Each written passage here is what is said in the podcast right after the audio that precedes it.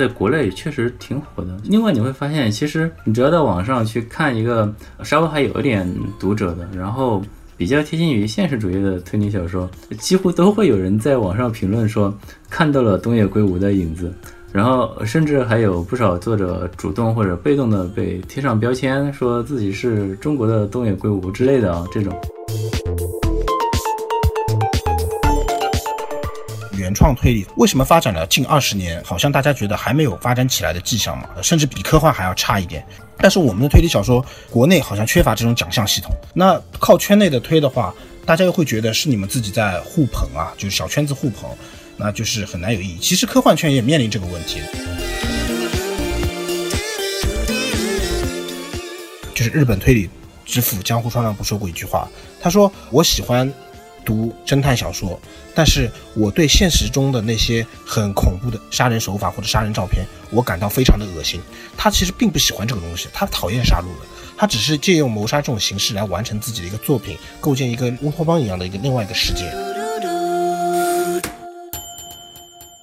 欢迎收听跳岛 FM。之前我们也已经讨论了关于科幻的话题，跟科幻这个类型可以相比的还有推理。除了大家总能在销售排行榜看到的东野圭吾，最近也有一些比较新的推理小说被接连出版。那么我们的国产推理的情况是怎么样的？原创推理路在何方？今天我们也请到了两位小说家，一位是郭佩文，他是《冷雨》和《鹌鹑》两部小说的作者。嗯，大家好，我是郭佩文。还有一位是石晨，他的长篇代表作是《罪之断章》。呃，大家好，我是石晨。两位老师来聊一聊自己最近创作出版的作品吧。嗯，就是我最近出版的小说就是《鹌鹑》，它讲的是一些在长沙的边缘青年和理想主义者他们的一些生存的状况吧。大概是一三年、一四年的时候，我在长沙的一家杂志社做记者，当时有一个选题是去一个叫兴盛村的小巷子里面。采访一些比较稀奇古怪的小店，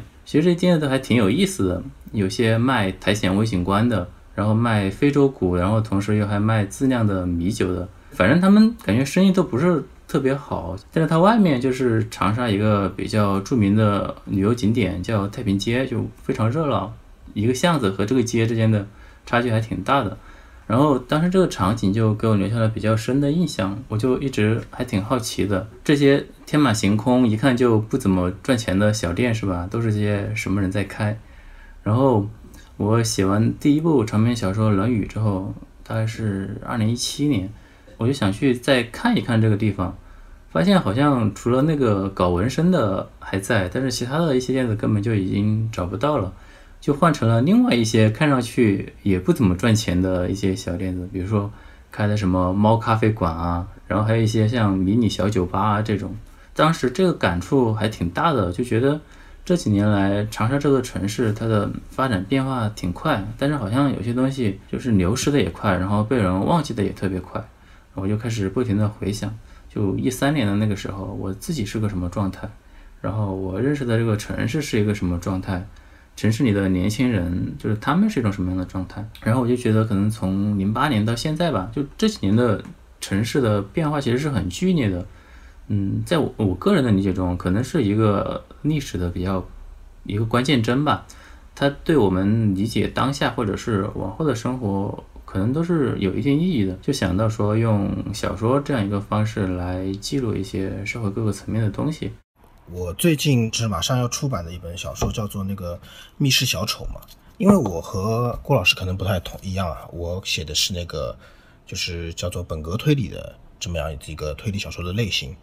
然后我先说一下什么是本格推理嘛。那本格推理它可能是以解谜为主要的这样子的一个推理小说，就类似像阿加莎·克里斯蒂啊、艾莉莉·奎因啊他们这样的作家写的这样一种解谜小说。那在那个本格推理中。呃，密室杀人其实是一个比较大的一个概念，然后大家都比较喜欢的一种类型。所以我这次写的这本小说呢，主要是讲一个呃连环杀手嘛，然后他的犯罪可能都是以密室为这样子的一个类型。这个角色其实在我上一本小说里面也有提过嘛。然后我觉得比较有魅力，然后就拿出来单独写了一本这样子的书，主要还是展现了它里面一些对于本格推理来说比较重要的密室轨迹嘛，来和大家交流一下。嗯，刚才石成老师也已经讲到了本格推理，你们是怎么看？就两位好像也分别被介绍为社会派和本格派小说家。我自己对推理小说，或者是说甚至整个小说的分类就没有这么敏感啊，甚至从创作的角度，我。不是太主张，就是太过于明确的分类。我觉得小说的创作其实应该是更自由的，就没有必要太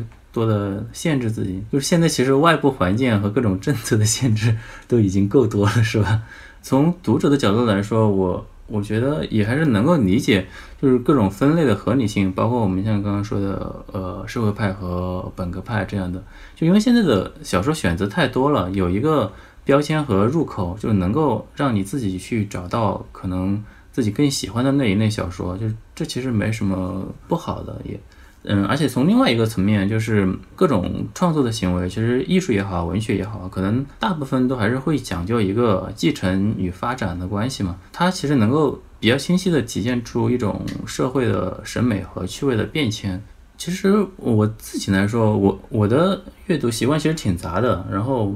推理小说我也没有正儿八经的去专门挑社会派的推理小说来看，但是我觉得其实有很多书也都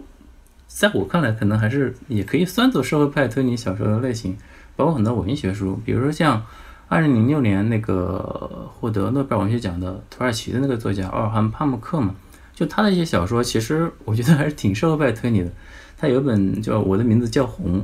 然后开头就是一具井中腐烂的尸体开始说话了，就感觉还挺像那个日本一个专门写妖怪的推理小说，就经济下咽的那种感觉。就那个开头，我就说，然后他还有一本叫《黑书》，然后里面好像也是写了一起谋杀案吧。但是这个书从从头到尾一直到它结束，它也最后也没有讲明这个凶手是谁，得让读者自己通过去看这个小说里面那些细节来找出自己的凶手。其实。我觉得这些都还是挺推理的，就是我觉得，呃，小说它其实没有这么严格的分类吧。对我来说嘛，呃，小说需不需要分类型？那郭老师说的也有一定的道理，因为从艺术上的发展上，就比如说纯文学来说，它其实，呃，是比较反对你固定种一类这一种类型的。这就是为什么就是纯文学和类型小说它会有一点点的矛盾，就是我之前有一点点的观点表达过。但是呢，类型小说它分门，比如说分科幻也好，推理也好，甚至推理里面分社会或者本格也。好，它其实也是有一种内在逻辑的，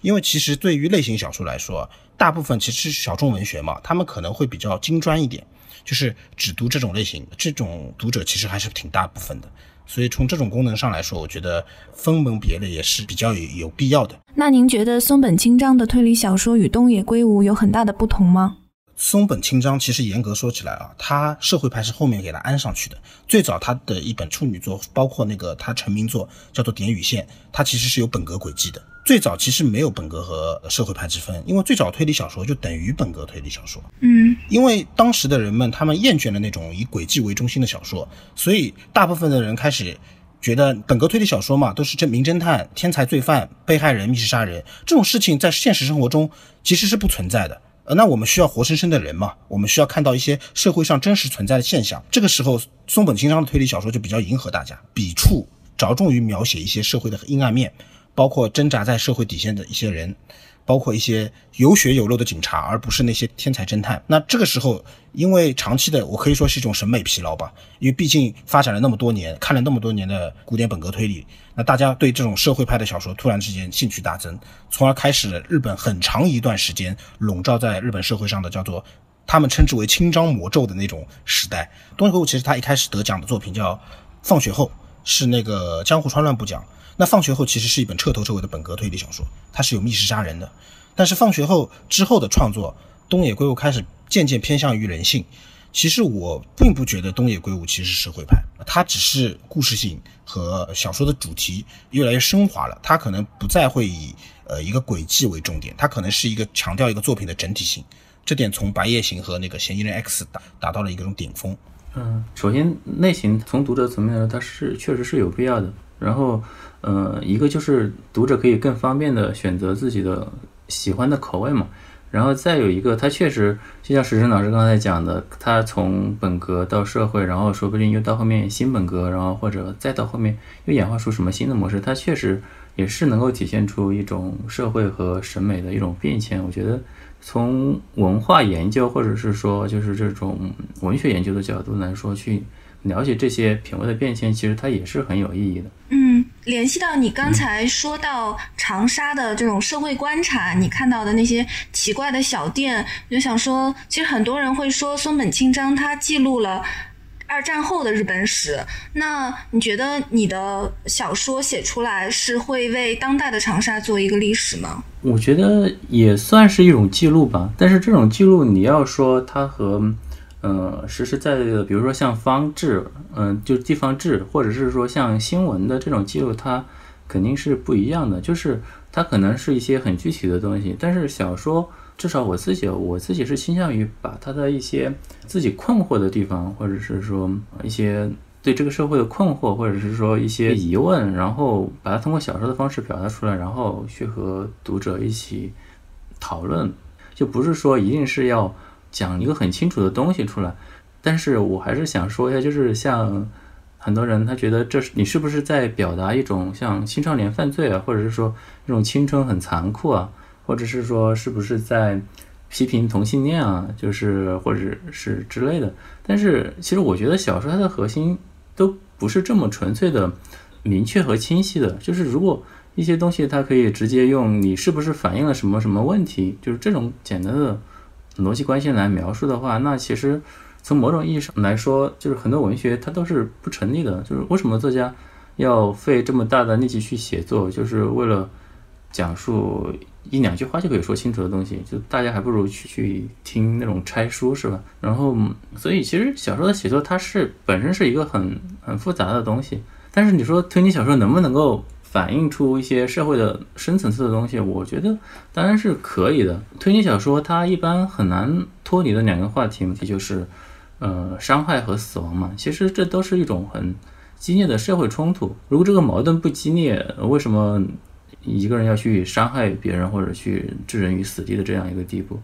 然后，那这个社会冲突是怎么产生的？他一个人的动机，其实也就可能会折射出一群人，甚至是一类人的生活状态。对，所以我觉得推理小说它其实是有这样的力度在里面的，它可能不只是说具有单一的消遣娱乐这样的一种属性。嗯，就是刚才我听了那个郭老师的那番话嘛，然后我我突然有个想法，就是涉及到呃推理小说所表达的应该是什么东西。其实真的是两部分的东西，就是可能可能这是我个人的观点啊。一部分的推理小说它是讲究游戏性，自从爱伦坡创始推理小说以来，包括日本的江户川乱步，啊包括现在特别是新本格岛田庄司这一波临时行人这一波作家，他们强调的是推理小说的游戏性。他们其实拒绝说推理小说里面再掺杂一些社会的意义，因为他们觉得非常的沉重，这些东西不是小游戏应该有的东西。对于他们来说，小说是一种游戏。那其实，在英国那边有很多作家，他们也是保持这种观点的。呃，比如说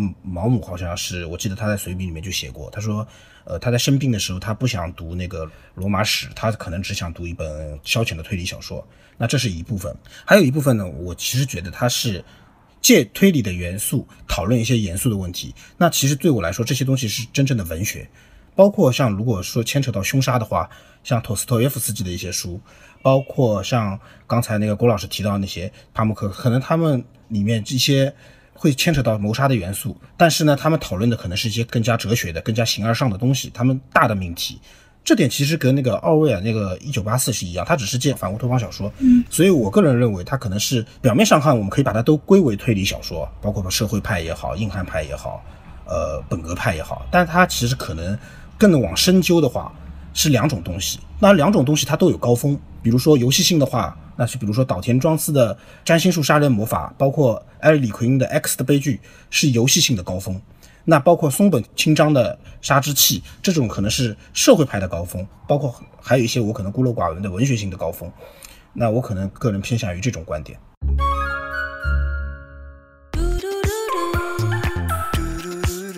跳岛 FM 的岛民，大家好，很高兴告诉大家，跳岛 FM 有听众群了。入群方式是添加跳岛 FM 助手微信号 tdfmzs 进群，也就是跳岛 FM 助手的拼音首字母。欢迎来岛上和我们交流。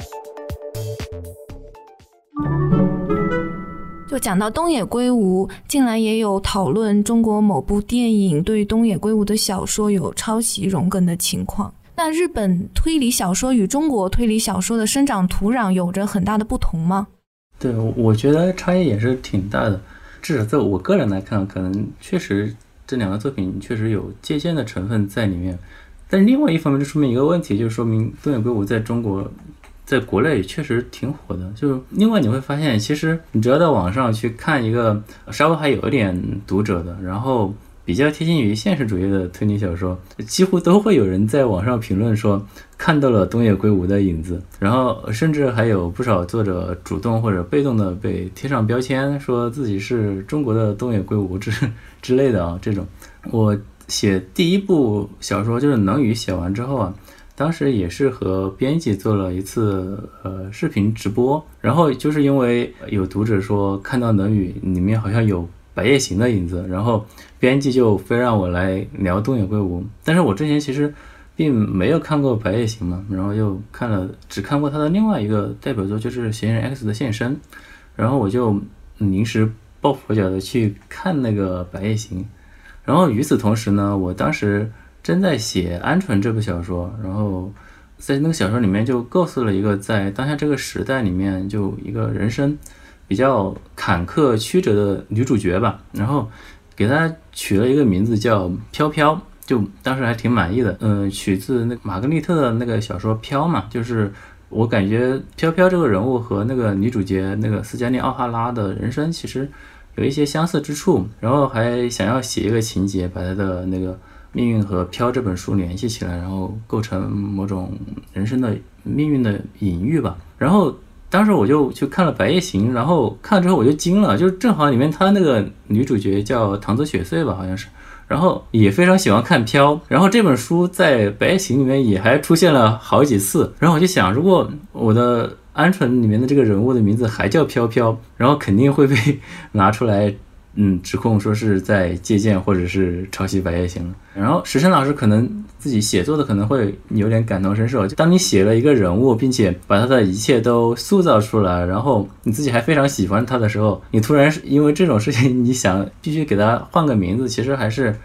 挺难受的。不过我想来想去还是换了，然后就找了另外一本书，就是普鲁斯特《追似水年华》的书名，然后给他取了一个新的名字，叫《追追》。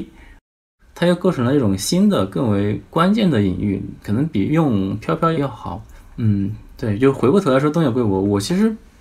觉得他写的还是挺好的。刚刚按照石晨老师的说法呢，就是它里面确实有很多本格派的东西在里面，但是我觉得他确实也还挺社社会派的。不同人的眼中可能会读出来很多不一样的东西，然后。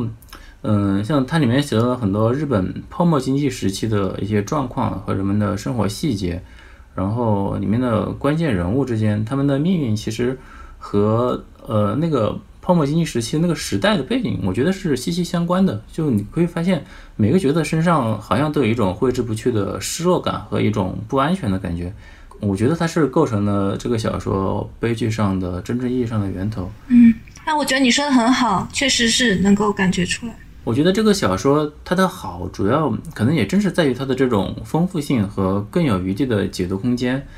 这样的小说它肯定不是一蹴而就的，东野圭吾他肯定也是对。然后他呃通过阅读和和思考，然后再根据自己的生活经验和叙述上的天赋，努力去寻找推理小说更多的突破和可能，才达到了这样的高度吧。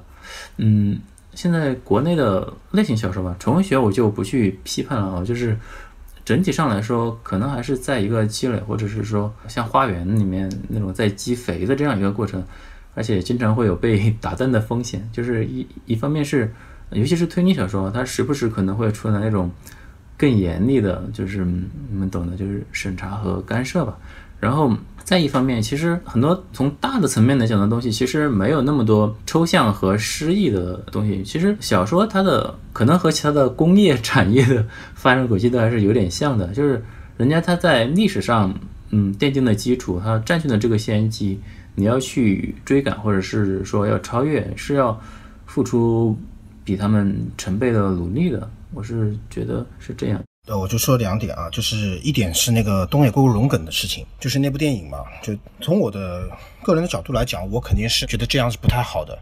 因为我们写小说的可能不论是科幻小说还是推理小说，我们主要重要的是一个东西是什么呢？叫做创意。因为本格推理小说轨迹是创意，那科幻小说那个比如说一个设定是创意。轨迹是指什么啊？轨迹是比如说这个密室杀人，我们制造密室的方法，我们比如用什么手法，比如用。冰块也好，用线也好，或者用其他外力、磁力也好，它是用一个呃像魔术的一个手法一样，这个统称为轨迹。然后我个人觉得，你如果说呃像郭老师说的这种有些借鉴，它是没有问题的。当然，文学嘛，这肯定是有相似之处的。但是我们必须要考量一个问题，就是这部小说或者这部电影，它的核心创意是不是和那部作品是一样的？如果说的是的话。那我觉得这就不是荣格，而且是抄袭的，抄袭是非常严重的。因为我相信每一个作家，如果对自己有一些期许的话，创作生涯有点期许的话，他都有创作洁癖的。当然，我们推理小说里面还有一个行话叫做撞车，就是你其实在不知道的情况下和对方有一些相似的地方。那如果能改的话，那就改掉；如果不能改的话，那也必须要承认啊，这个轨迹也好，这个创意也好，是之前一百年前或者是几十年前某位作家写过的。那我不幸与他撞车，那可能不是我故意的。那如果有这个声明的话，我会觉得可能比较好。就像前段时间闹得比较凶的那个金田一杀人事件簿这部漫画嘛，他借鉴了岛田庄司的一个轨迹。然后他在漫画的封面上面就写，呃，此轨迹来自于岛田庄司的什么什么什么，我觉得这样是可以接受的。那接下来就是谈到那个推理土壤的问题，我觉得国内的推理环境和呃日本推理环境，正如郭老师刚才说的一样，可能是因为他们发展时长比较长。那其实我们民国时候已经因为某些元素它可能中断了。陈小青嘛，对，陈小青、孙了红、卢山安。都写过侦探小说，但是因为某某些原因，它中断了。中断了，直到二零零零年，呃，中国有一个叫做“推理之门”的网站出现之后，呃，许多写手在上面写稿、写小说。然后又有零六年的时候，推理杂志出现，然后原创推理才出现。那时间上肯定是晚了。那为什么发展了近二十年，可能还好像大家觉得还没有发展起来的迹象嘛？甚至比科幻还要差一点。那是因为其实推理小说没有奖项的。那日本有许多正规的奖项和他们的评价机构。但是我们的推理小说国内好像缺乏这种奖项系统，然后就算有，它也可能是一些个人的或者一些小平台的，它并不够权威，所以这个是一个非常重要的一个因素。另外就是刚才那个郭老师提到的一点嘛，可能是我们的时长不够，或者是土壤不够肥沃。因为我是圈内人嘛，可能我觉得推理小说其实我们国内有很多非常优秀的推理小说，但是他们受众非常小，然后他们也不能出圈，也扩散不出去。那这个原因其实就是限制它的发展。那怎么办呢？其实我认为，创作这些推理小说的作者，他们其实从从之前就一直在阅读一些世界经典的推理小说。那就像历史学家许卓云说的，我们要把全世界走过的路当做我们自己走过的路。那其实推理小说也是这样的。我们已经读过了欧美的那么多经典，日本新本格的那么多经典，包括世界各地的各种好的探案剧，我们其实没有理由或者没有借口说我们还要在创作上低对方一头。那可能这方面还需要作者和就是读者的共同努力吧，我觉得。嗯，因为我看你之前在微博上总结的一个原因是说研究者跟评论者很少，说的是国内的推理其实它的一个弱项就在于它没有形成一个很好的互动，因为研究者跟评论者少，所以就更加难以激起大家对它的重视还有兴趣，是这样吗？呃，这其实是个很大的问题啊，因为你看我们。国内几乎很少有推理评论家，就算有，大部分的也是在推荐日系的小说，欧美的都很少。包括您说的东野圭吾，他其实占比非常大。这种情况下，其实就算有一些优秀的华文推理，他也很难被推介出来。那可能偶尔有一些，比如说像陈浩基，他有些书可能上翻译成了日文，他在日本可能比较受欢迎，那可能他才会出圈。所以就是。整个环境可能是比较不好，我总结的原因可能是缺少这种评论体系。其实和没有奖项其实是一个概念了。都是没有一个比较公允的一个平台，让大家知道啊这个东西比较好，我们可以去关注一下。那靠圈内的推的话，大家又会觉得是你们自己在互捧啊，就是小圈子互捧，那就是很难有意义。其实科幻圈也面临这个问题，那所以这个也是一个问题，就是我我们这边的奖项，难道推理创作也好，类型创作也好，它是一定要往纯文学上靠吗？他们有自己的属性啊，他们难道不能以自己的属性来作为一个评奖标准吗？我觉得这其实也是一种不公平的。嗯，因为我自己读高中的时候也看那个呃推理杂志嘛，它不仅征稿，它还征集一些封面的油画，然后就是他找一个找一个画家，嗯，美油画家给他们画封面，然后嗯会征集一些小的故事来，就相当于看图作文这样的一种那个。但是我当时读书嘛，也想过要去写一个推理小说这样子，或者是。写一个长一点的小说，但是没那么多精力嘛，然后就用一个很很中二的笔名给他们投了两期那个封面故事，然后结果没想到就用上了，然后对当时当时比较青春期嘛，就觉得哇，我这是不是算出道了？然后然后就给我爸说啊，我不想读书了，我要去搞文学，对。但是你可以看得出来，就是在那个时期，呃，我记得好像还是出了很多单行本的，就是国内的推理作家的书。当时已经形成了一个还不错的生态。我记得，就是至少我作为一个高中生的话，觉得哇，就是那上面的小说都还是挺厉害的。然后我也非常向往说能够成为一个作家。但是可能真的就是随着时代的更迭，然后因为主要是纸媒不行了，就杂志也没落了嘛，然后就进入了一个网络的时代。本身可能当时有这样一个火苗，可能就又又被浇灭了这样子。其实就目前来说，我觉得也在师生老师讲的那种评论人，或者是说搞推理文学研究的吧。我觉得其实，呃，不只是推理啊，可能类型小说研究的其实也还也还是有，然后也还非常厉害。就豆瓣上有一个叫《恶魔的步调》的读者，就他写过很多类型小说的读书评论，我就我觉得。他还是挺厉害的。然后还有像，嗯，推理圈子里面可能大家都熟悉的，像天蝎小猪老师，然后他他组织了一些读书群吧，好像是里面也有人的书评写写的非常好，就不管是阅历啊、理解能力和表达能力，我觉得都还是挺不错的。但是现在可能存在一个更大的分野，就是我觉得真正阅读的人和不阅读的人，他们的比例可能在大幅的改变，就是现在。不读书的人可能越来越多了，那些很厉害的评论也好，或者文学研究也好，都在逐渐变成一种在收缩的人群中喊话的状态，就它没有达到一个向更大的范围扩散的作用。嗯，就这点我我觉得是比较无解的。就人们的生活方式确实改变了，然后推理小说的处境可能更多的也是整个文字表达的，就是大概念上的文学的一个处境。就可能这是一个原因，但是我个人觉得，像刚胡老师提到那个小黑书系列嘛，就是推理的小黑书嘛，嗯，那个时候在报摊上可以买到的，当时还挺火的，对吧？为什么之后突然之间没落了？其实有很大的一部分原因，是因为读者其实有可能没有那么快的锐减，只是大量的异界进来了。那个时候零几年的时候，午夜文库成立之后，以岛田庄司为首的一些很大的一批新本格作家进来，然后读者。的注意力可能就被呃日系推理所吸引，因为都是没有看过，都是一些传说中的大神嘛，所以这这会导致对那个原创书系的一些损失损耗。哦，那就这小黑书它主要是原创的吗？对的，然后它当中有一些作家现在其实也是挺火，比如说那个周浩辉老师，就是那个网剧《暗黑者》的一个原著嘛，哦，就大家现在都知道。我可能觉得就是我在微博上提到过这个观点嘛，就是可能在将来因为。对日系也好，欧美也好，对推理的冲击是有限的，因为好的作品其实大家都已经读过了。然后接下来其实后劲还是在我个人认为，无论文学方面啊，就是放大的说，无论是推理还是科幻，还是各种类型小说或者纯文学，就在国外文学的刺激下，其实本土文学还是有很大的空间的。这个其实也是令人期许的。呃，最近其实那个岛田庄司老师不是在台湾办了个奖嘛，叫岛田庄司奖，其实办了好多年了。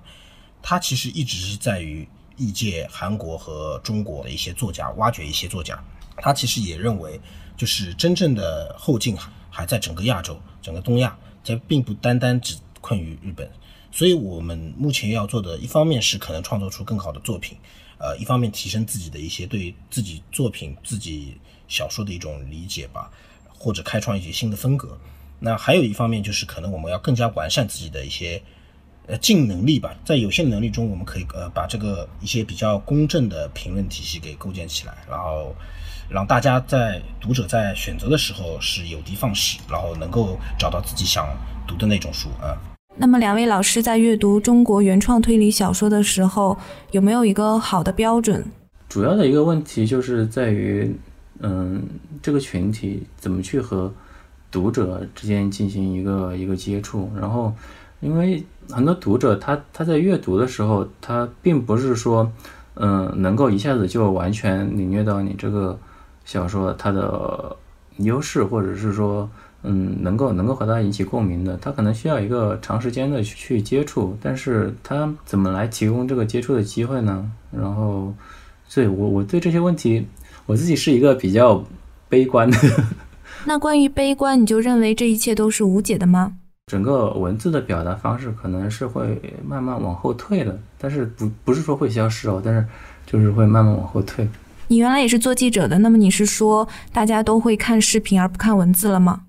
就是大家更倾向于选择视频和游戏吧，我是这样感觉的。但是总需要做点什么，因为可能说难听点，有点责任感嘛。那我记得博尔赫斯好像说过一句话，他说那个他在撒哈拉大沙漠嘛，我捡起一把沙子，走到另一边放下一把沙子，我改变了沙漠。那可能只是一点点的、一点点的举动，但是你还是为自己的爱好的这个东西、爱好这个文学类型做了一点事情嘛。这个我觉得也是值得的。那刚才那个就是说要点评一下原创推理的作者嘛，那正好这边我有几个比较熟的，我可能稍微说一下吧。点评不敢啊，点评不敢，我就说一下我比较喜欢的几位。就是有一个作者叫雷米嘛，他写心理罪的，我相信大家都知道的。呃，我非常喜欢这位作者，他可能也算是我推理启蒙之一啊。因为他写的是一严格说来说是警察小说，甚至他自己定义为犯罪小说，他并不是本格推理。但是他的小说中非常的真实，包括那些刑侦程序非常真实，因为他好像就是警察学校的老师，所以我觉得他非常有强烈的个人风格。呃，还有另外两位，一个叫那个孙庆文，他是比较特殊的。因为美国有一个推理作家叫约翰·迪克森·卡尔，他一辈子只写一种推理小说，就是密室杀人。那孙庆文其实也是这样子一个作者嘛，他这辈子只写密室杀人小说，所以他被圈内人戏称为就是中国的密室推理之王。那当然大家开玩笑嘛，但是我觉得，呃，像他这种比较有专注力的，呃，只做好一件事的这样子有，现在说有点匠人精神的这种作者嘛，我也是比较欣赏的。呃，还有一位就是最近刚刚出了一本叫《春日之书》的。叫做陆夜华，他也是我的朋友。然后他是比较幽默搞笑这一风格的一个推理，他和前两位是截然不同的风格。他可能走的是都市风，可能有点像日本一个作家叫一坂幸太郎的那种风格，就比较轻松。然后读完之后可能会有一些回味的。然后还有一位就是在那个日本现在非常有名的一个作家嘛，叫做陆秋茶，他写叫做《元年圈之际》这本书，在日本的各大榜单上都上榜了。所以他算是在海外发展的非常好的一个作者。就这些还在创作中的一些作者，让我觉得，可能中国的推理的未来也并非那么的黑暗。可能我们也会，呃，总有一天嘛，创作出一一个属于自己的推理小说的一个非常好的一个环境。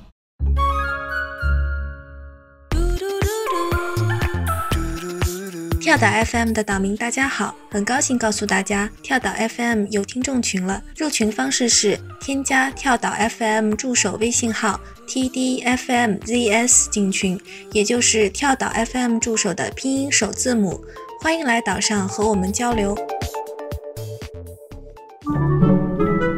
听到一个说法，说中国的推理小说很多都是警察小说，读者或者观众更喜欢看到这样类型的。故事吗？呃，这个其实有很多客观的因素在里面。中国其实是严格意义上来讲是没有侦探的，就是，呃，既然没有侦探，可能就是在至少如果你是一个非常现实主义的这样一个小说，那你可能这就要砍掉很大一块。然后最能够和嗯推理，然后或者是说探案接近的，可能警察这样一个身份会更合理一点，就是。大家也会看得多一点，还有一部分可能是，呃，警察走程序的话，会让这本小说更有真实感，因为你凭空塑造一个不存在的一个人物，然后他有一个犯罪现场或者是案发现场的一个勘查权，我觉得其实他本来就是一个很跳脱的事情。他如果出现在漫画里面，比如像《名侦探柯南》这样的漫画，可能大家都比较能接受啊。如果出现在一本比较写实主义的犯罪小说里面，大家会会觉得这个就是有可能有一点有一点会出戏吧。嗯，这个都是一个很很现实的一个考虑，所以是这样的一个警察小说更多的这样一个结果。对，我觉得是这样。用警察的话，它是一个要讲是一个最自然的状态，就是你一般如果你要写一个国内的现状，然后现实主义的推理小说，然后你可能至少你里面是少不了警察的嘛，肯定是，而且就是它确实是一个比较好切入的一个点。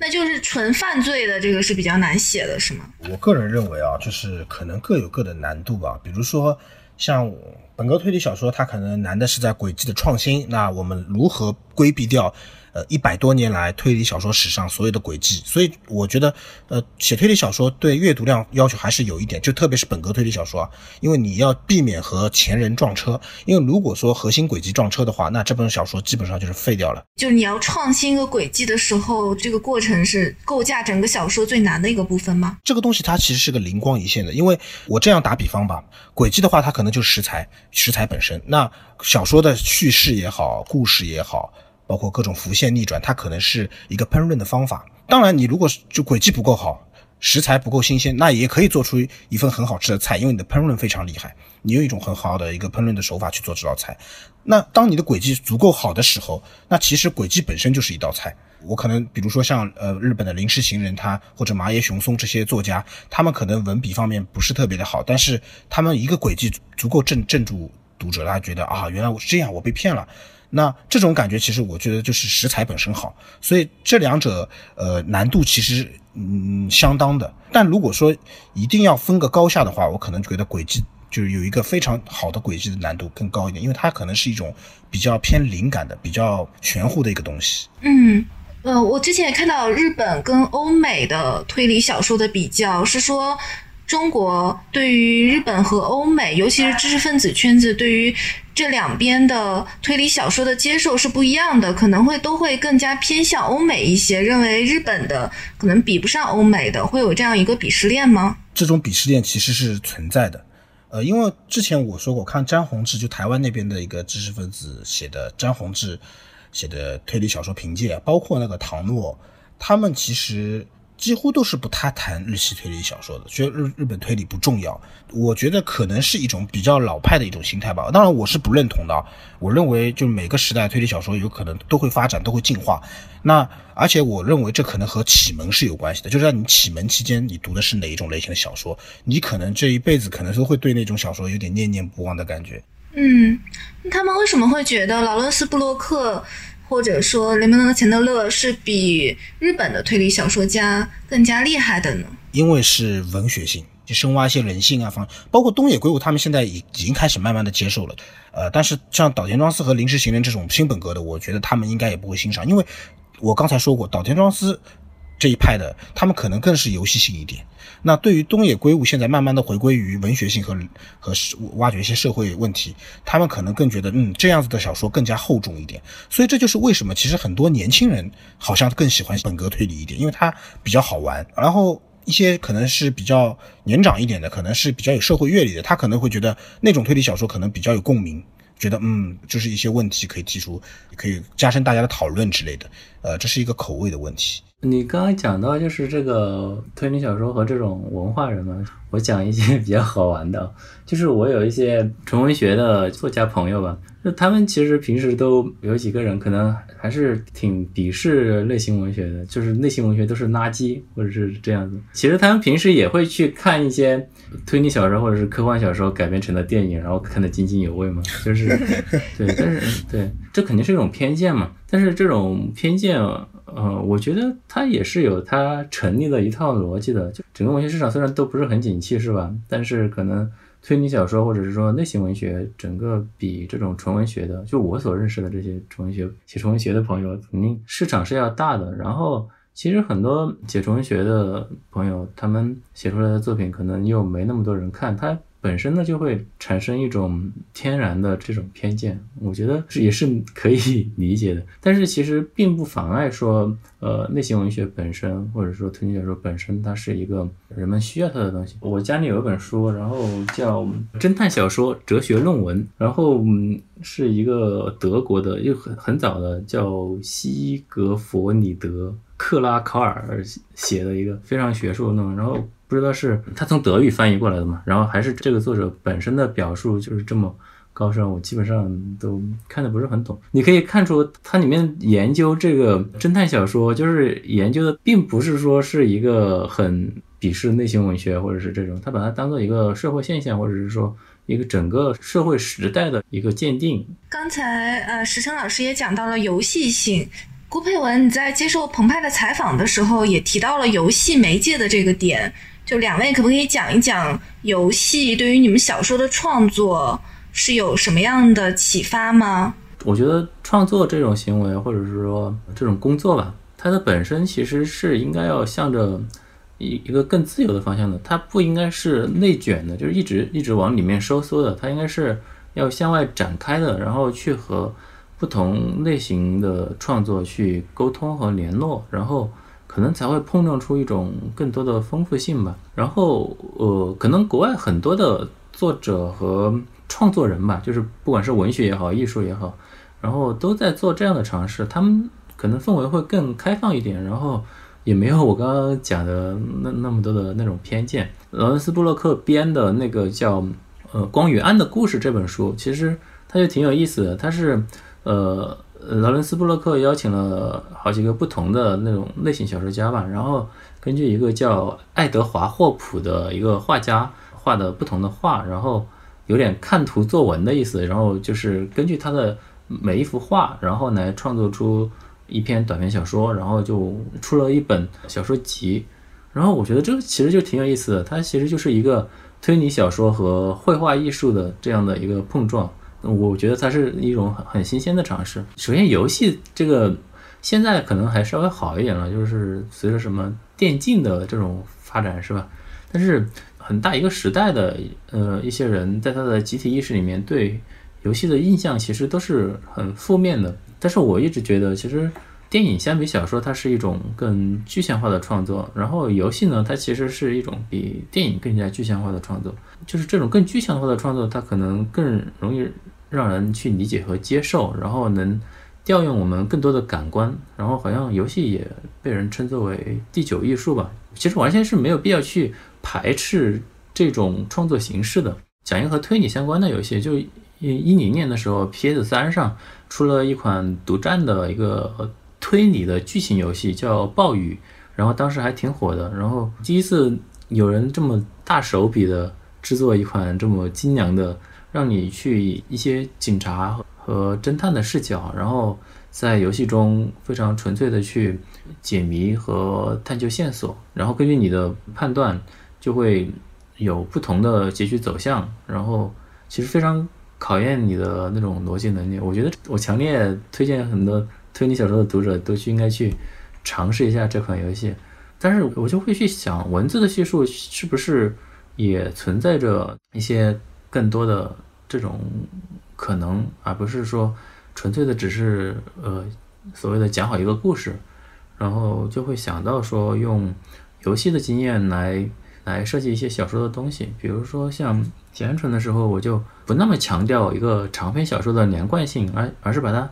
像设计游戏一样拆分成几个。主要任务，但是这些任务之间呢，肯定他们的目的是不一样的，但是彼此之间又隐藏着一些联系和呼应。然后再一个呢，我也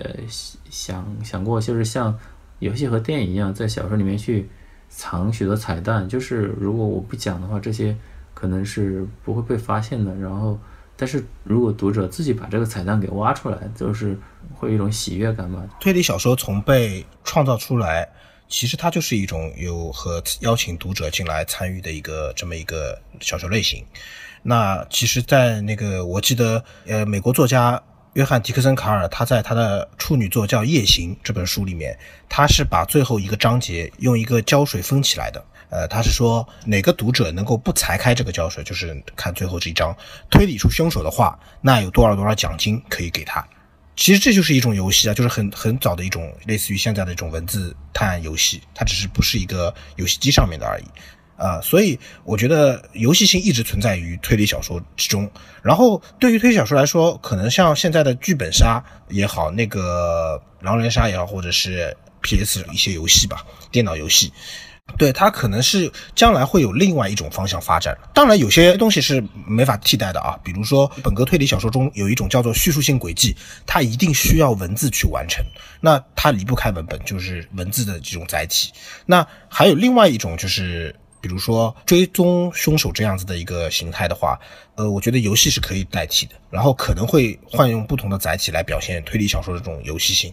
我觉得为什么在小说中游戏性这么重要呢？它可能就是让别人觉得类型小说嘛，可能它就是会让读者去放松的一个这么一个东西吧，要消遣的一个东西。嗯，就是说推理小说本身就是一个邀请读者来参与的游戏，智力游戏。对的，对的，对的。就游戏性是一一个方面，那。就是之前我们也提到了社会现实啊、严肃性这个方面，我们就是可以从具体的作品来讲，像郭佩文的《冷雨》里面也讲到了一些城镇生活，还有青少年犯罪的问题。其实我自己的阅读经验，就作为一个读者来说，我会觉得有些惊讶，就是很多的文学作品平常看到的所谓的主流里面是不太会看到的一些问题的反应，像是。同期啊，或者是老年护理和弃老的问题，在一些推理小说中都能够看到。这些问题它当然是存在的，但是它并不一定是说就是简单的是说一个推理小说，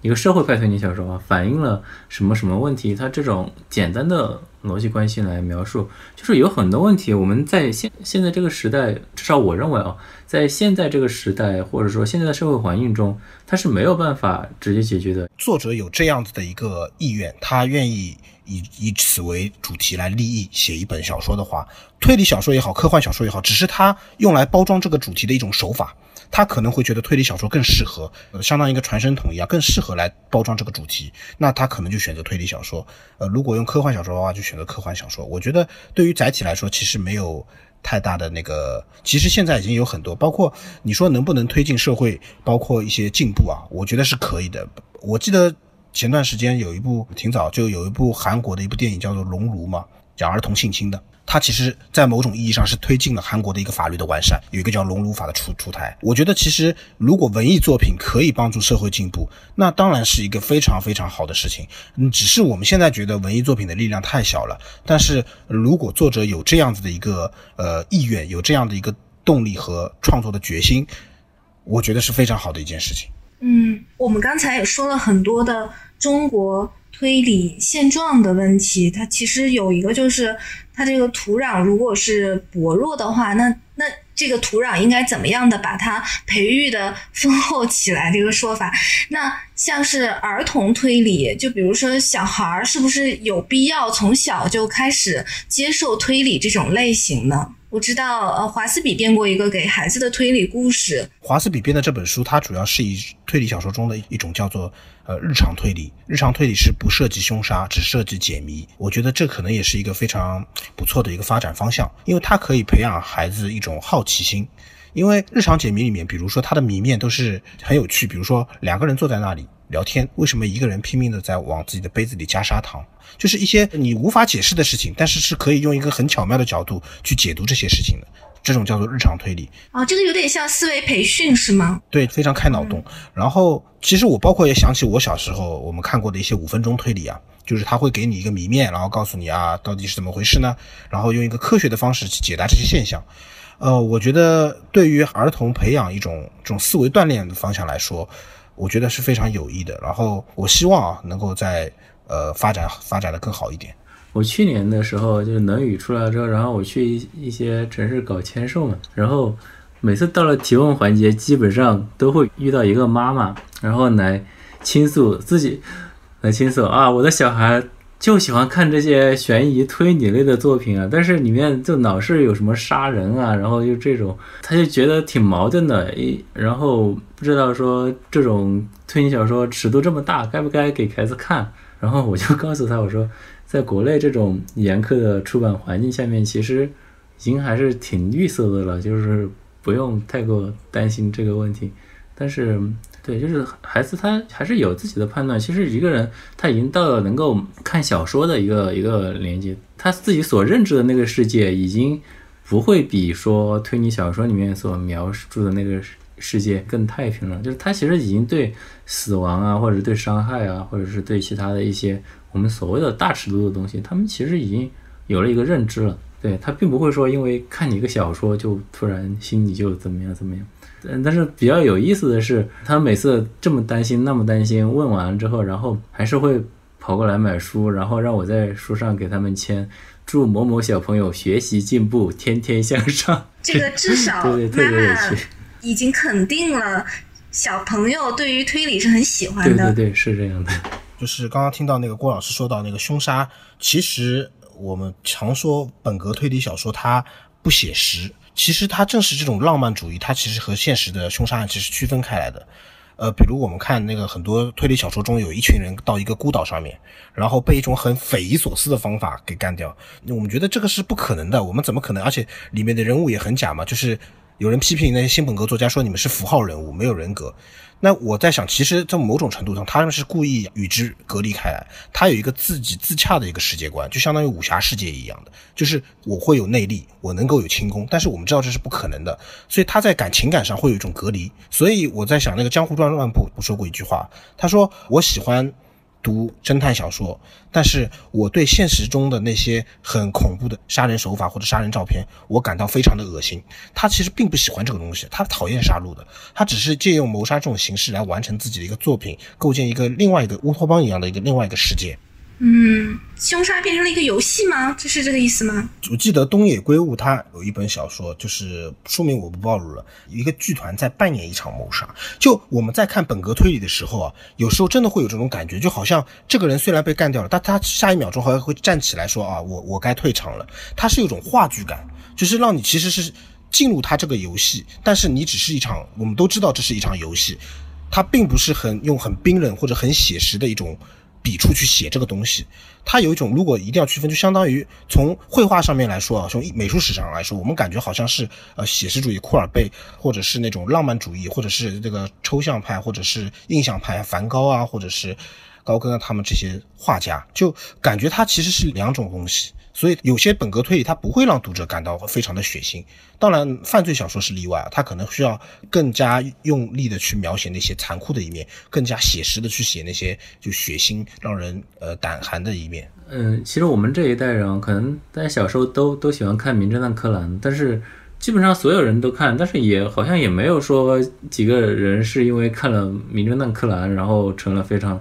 险恶的人或者之类的这样子的，嗯，那两位从写作者的角度聊一聊对自己的未来的写作道路的期待吧。我的写作的核心其实还是对这个世界、对这个时代有所困惑吧，所以目前来说还是有比较强烈的创作欲望。然后我想通过小说来呈现自己的这些观察和困惑，然后去和不同的读者来探讨交流，但是。这个创作的欲望是不是一定要通过小说这种方式来表达？然后或者是不是一定要通过推理小说的方式来表达？我都不是那么肯定的，因为我喜欢尝试各种不一样的东西。就刚刚像是陈老师说的，就是你有一个内核，然后你去用最合适的方式表达出来就够了。嗯，对。但是话说回来，就是我还是挺感激像石晨老师，还有其他国内许多以推理小说。在国内的发展壮大为宏愿的，然后为推理小说的进步和推广添砖加瓦的作家们和那个呃各种读者，就是爱爱好者们，对他们，他们其实都是在非常努力的耕耘这一片领域，是吧？以至于像我这样其实挺挺非主流的 创作者来到这里面，也是能够收获到一些读者和回馈。就是我对自己的创作的话，可以借。那个金庸以前说过的一句话嘛，就是我只是一个讲故事的人，可能我会把自己想说的一些故事，呃，用小说的类型写出来，呃，然后其实就我个人来说，其实我也不是单单写推理小说，呃，我在前不久写过一套四本四卷本的那个叫做《水浒猎人》的书嘛，就是它是讲《水浒传》的，因为每个时代都有自己的观念嘛，然后可能那时候在《水浒传》那些好汉的行径，在我看来，他们的是非观和正义观、侠义观和现在有悖，可能我用自己的一个想法把它重新写出来，所以我可能会想把我自己想讲的故事都讲出来。它未必是推理小说，它也可能是其他类型，但是怎么说呢？就想表达自己吧，我去表达自己是我一个创作的一个动力。嗯，好。节目的最后还有个 tips 环节啊，请两位各自推荐一本自己最近正在读的书。我推荐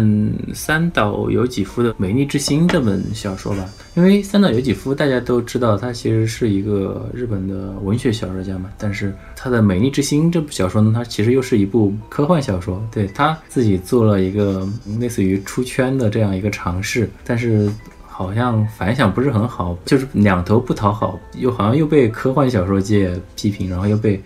呃文学小说界批评。但是，首先我非常欣赏他的这种尝试，然后再一个呢，我觉得这部小说确实也还挺厉害的，就是里面它讲述的是关于火星人的幻觉的故事，对，就是其实挺奇妙的一个小说，所以呃，我推荐这部小说给大家读吧。推荐一个，就是一个美国的一个教授啊，他就是叫做理查德·德维特写的一本叫《世界观》的一本书啊。这本书它的副标题叫做《现代人必须要懂得科学哲学和科学史》，就是说它其实是讲一个世界观的问题。为什么推荐这本书呢？其实对我个人的冲击还挺大的，因为其实在此之前我并不知道，就在我们的牛顿，我们现在认同的物理学是在牛顿的机械宇宙的一个呃基础上认知这个世界嘛。其实，在我们之前。还有一个世界观，就是亚里士多德他们创造的世界观。然后，其实我们对这个世界的理解的世界观一直在更迭。而且最有趣的是，在他们那个就亚里士多德那个世界观里面，它是可以充分自洽的。就是为什么石头会掉在地上？那我们现在都知道有万有引力嘛。但当当时他并并不知道，他可能觉得宇宙是宇宙外面是一种叫以太的一个物质，然后物体是有趋向中心的一个习性。所以我把石头扔到天上，石头还会掉在地上，因为它有趋向中间的一个特性。所以地球是。世界的中心，所以他们是经过一套严密的推理得到这个答案的，这个就非常令人惊喜，就和我们以前认知的一些古人其实是不懂的。他们觉得世界是平的，错了。其实古希腊人很早就知道地球是圆的，他们在没有望远镜的时候就知道呃地球是圆，甚至呃可以算出地球和月球的一个距离。所以我觉得呃这本书对我的一个认知世界的一个刷新特别有冲击。然后他还说到牛顿世界观之后，可能我们还会向另一个世界观过渡。然后在我们现在所有的物理定律和所有的认知，他可能都被颠覆掉。其尽管他现在是可以自洽的，但是到时候他可能真的会分崩离析啊！所以我觉得这本书可能会呃让读者多一些思考吧，对这个世界。所以我推荐给大家。今天我们也聊到了推理小说的很多方面，然后也很感谢两位老师的参与，也希望我们的听众也能更加了解推理小说这个门类。谢谢两位老师。好，大家再见。大家再见。